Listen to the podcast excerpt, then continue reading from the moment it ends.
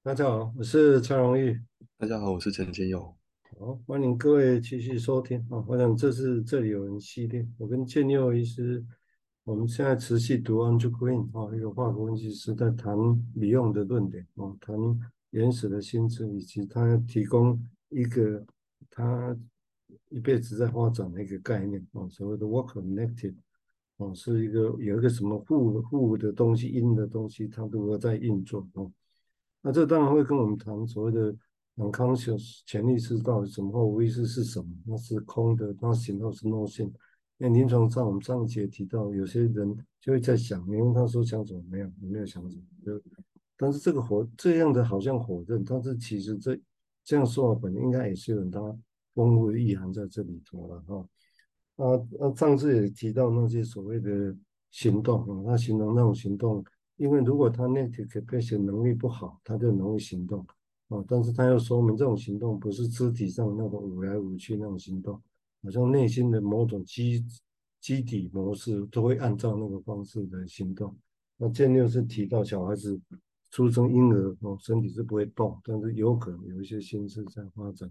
所以我接下来就跳的从那一段跳下来，因为后来他就提到，也许有有我们有有机会以后再谈嘛，就。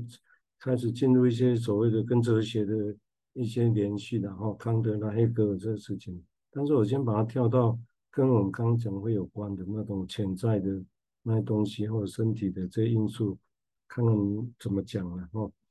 那这一段来讲，他他是这么说：他说，在一九二三年，弗雷德改变他的第一个拓扑学的模式，变成第二种的时候，也就 ego and id 的这一篇文章哈。他说：“这个 unconscious 潜意识来讲，就会被抛弃，它不再是一个系统了啊，而是而是被 id 所占据的一个一个东，也不是这 unconscious 不再是一个系统啊，而且好像它是被 id 所占据的一个一个内容啊。这是他预设这个是在第一拓扑学大概是这样讲啊，但是变成第二拓扑学有另外的想法了。然后这主要的差别是在说。” id 跟 unconscious 中间哈的一个主要的差别是指在弗雷德思考里面哈，他说 id 来讲啊，在 id 来讲，它并没有 representation，id 本身并没有替代，没有像在线的东西啊。这等一下我们会再来想这个事情。他说这 id 本身它其实是由一堆冲动的啊所组成的，一堆冲动啊。那这个概念其实它是觉得米用把按按住规把它解释成说，这些冲动这概在概念上其实是很接近米用的 beta element 啊。我想这个点这个会蛮有曾经作用，我们等下再说明哈。他说其实米用知道情况是这样，他说最主要的差别哈，Bion 跟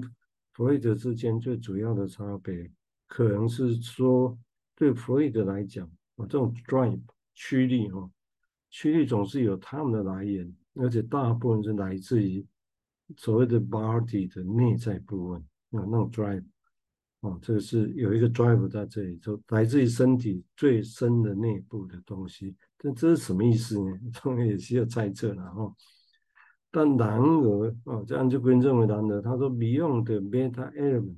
其实是来自于外在的刺激，而且是在。一个很原始的心智，包婴儿这种情况下，是来自于外在世界所形成的一个东西哦，这很有趣哦。就这一次，这以前我看过，但是这一次细看，哦，原来这种差别哦，很有趣哈、哦。然后呢，他说，但是那些所谓的可以感感官上的东西或 senses 感官的东西，在他们来讲，其实是更多的，然后也就他们的观，更多指的是他们跟。原始的 primitive body 之间的关系哦，到底是什么？因为他假设说那些经验哦，那些关系其实是缺乏一个思考者哦，缺缺乏一个思考者去想他的意思了哈。那他说整体上来讲，我们可以说的是说一个思考者的存在，它可能是相关于，可能它相对的其实并没有那么关联于。所谓的我们有一个爱哈，英文的爱这种经验，他认为这个是爱，这个思考者好像不必然那么一定相关于所谓的我们想象中的爱，有个我存在这种经验。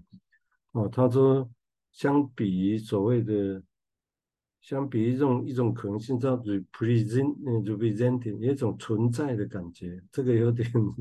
需要再细讲。啊，presenting 的感觉，相对来讲，呃，他说在 concitation 这一篇这本书里面，哈，就后来李用过世后，他他才帮忙集的这本书里面，他说李用尝试要去弄清楚所谓的 alpha function 这个东西是什么。他说这 alpha function 本身，如我们所知道的，它其实是会 transform，把一些转型，把一些心智里面很原始的那种。很粗粗糙的材料，把它变成是一种适合而且能够去被诠释的 interpret，所以目的是可以被诠释的一个一个材料。然后这其实是必要的一步啊，具有决定性的作用，能让所谓的某些事情变得可以分析的啊，变成是可以被可以被分析的。哦，他说，但但是这些需要一个机制，有一个机器一样的东西去想它，去想这些数 OK，这是这这一段了哈，这一段当然我也有些地方可能也还要再细想了哈，不是那么清楚哦。包括这里提到的，它相对把一的跟跟跟所谓的 beta element 这中间的相连冲动了哈，冲动，嗯，那 beta element 又是来自外在啊，这这是什么意思呢？我想这是那这是怎么样来看这件事情？它来自外在。那好像在经验上，他好像也没有那么强调啊。像 w i n c o 来讲啊，没有讲那么多外在这个事情。但如果这个材料是这么重要的事情啊，但是对啊，这也让我一个好奇的哈，也许没有读到也说不定的哈。其他的地方，好，我们现在先请建六来表达一下想法哈。我们接接下来再消化这一段，好，谢谢。我我我刚刚在想哦，那个贝塔 element。是来自于外在的吼，呃，接着呢就想到的是，那那小孩子吼，他他身体的很原始的感觉，像是像是哦，我就延续延续上一集提到那个肚子饿这件这件事情好了，那肚子饿这种感觉啊，是就是是外在的吗？应该应该可以说是外在的吧，就是因为他的身体的确有些感受，那是跟。他的身体有关系的事情，而那个在他真的认识身体之前，那个身体应该可以称称得上是外在。那外在来的这个感觉，他这个感觉其实就只有他经验到哎。那那这个这个经验到的事情，那要如何到后来被被他的照顾者认识到说啊，你这个是肚子饿呢？那每一个人的肚子饿，或者是说实在，每个人看到的颜色都都是一模一样的吗？那个那个感觉绝对不不是不是如此哈，所以我我我想的事情是，我们在被分析的时候，或是分析的时候，或者像刚刚文章里面讲的是，我们在学习一个思考的方式啊，是是在学那个思考的方式，但很容易在一开始的时候，都会把思考的方式得出来的结果，像是像是在在治疗室里面的诠释啊，很容易就会把诠释当成是真的。就是说，哦，你说我是这样子，哦，对对对，那我应该是这样子吧。然后就接着，要么就开始完全的认同了，就说，对，我就是这样子的人。然后不然的话，就是完全的去否定。然后，但是也想不出来该怎么样去说不。那那个无论是完全的认同或完全的否定这件事的背后，应该也是藏着一些 negative 的东西。就是哇，好像这个诠释它碰触到了某一些很原始，或者是没有被。碰触到的就是那个缺乏思考者的思考的那个那个部分，它它出现了，用一种哎正的也不是，反的也不是，那到底什么才是的一种很矛盾的这种状况出现了。那其实回到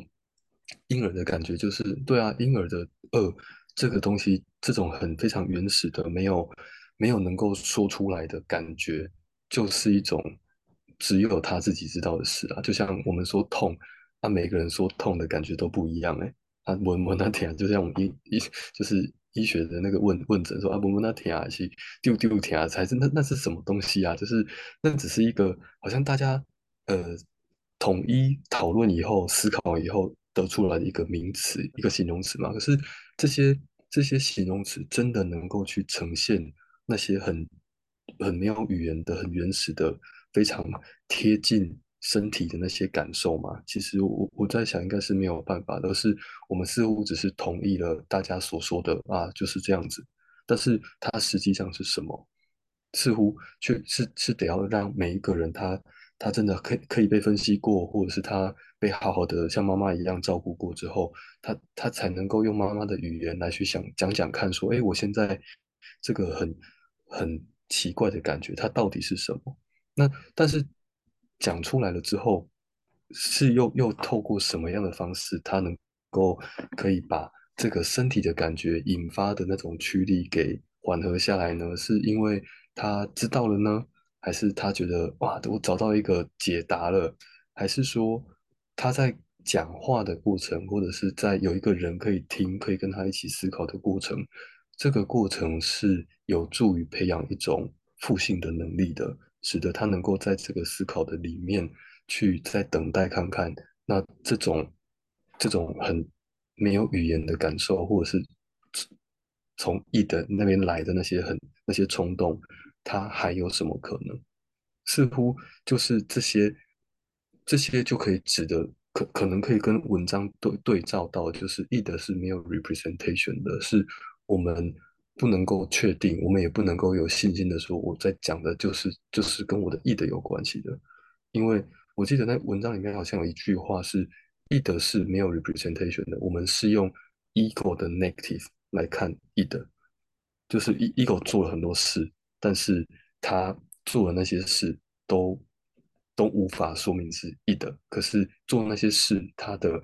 旁边没有做的，可是有好像又有些关联的，说不太清楚的，却是跟 id 是有关系的。然后似乎我们就是在这种很吊诡的，跟一般逻辑或者是理智很很不相关的那些这种状态底下，好像才会有一些事情浮现出来。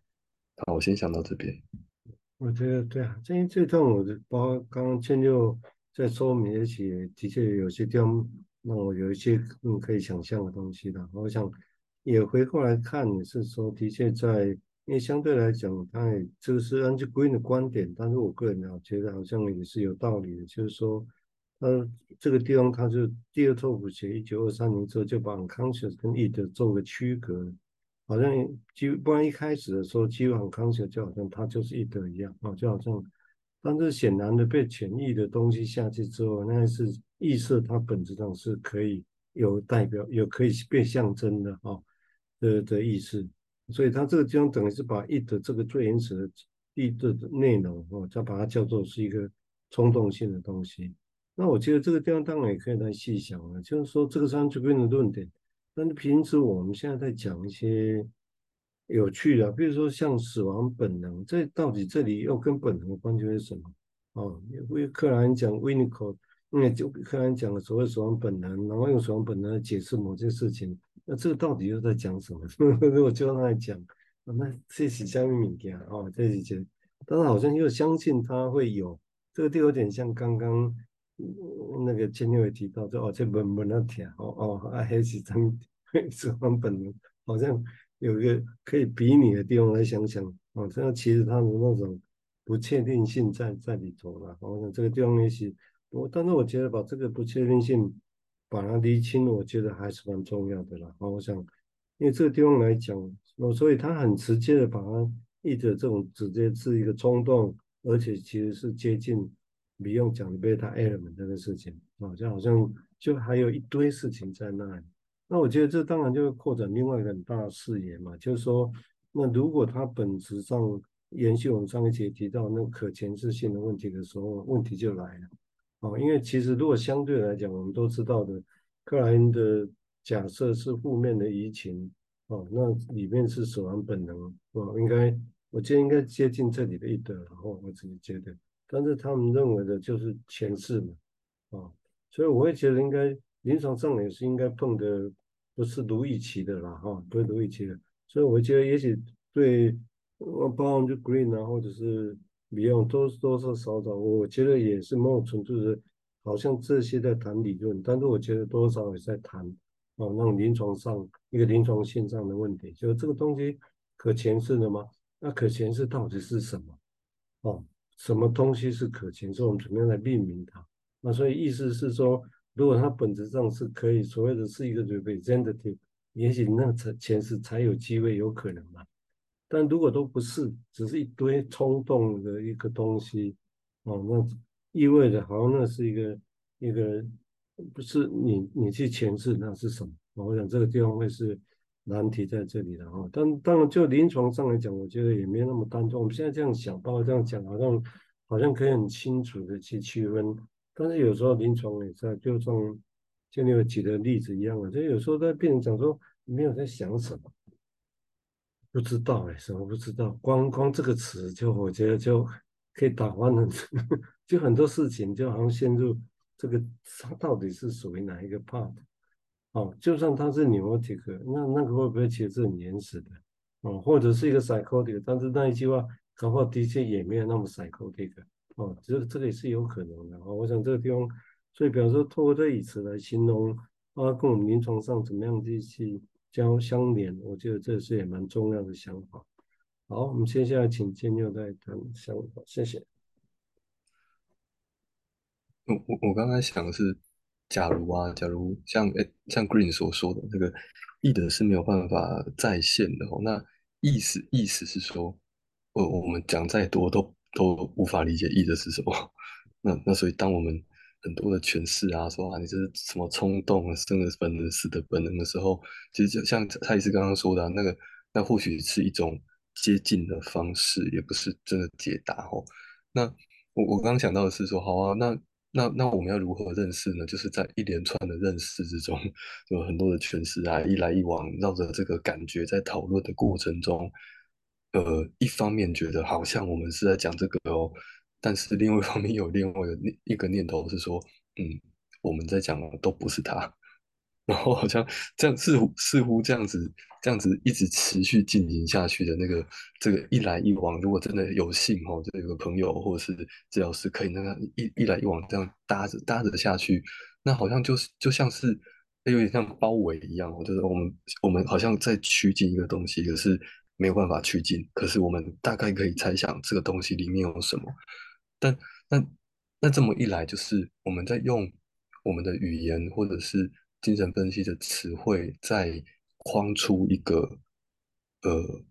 怎么样也碰不到的地方。但是那个怎么样也碰不到的地方，却又是又好像有一个自成一格的语言一样，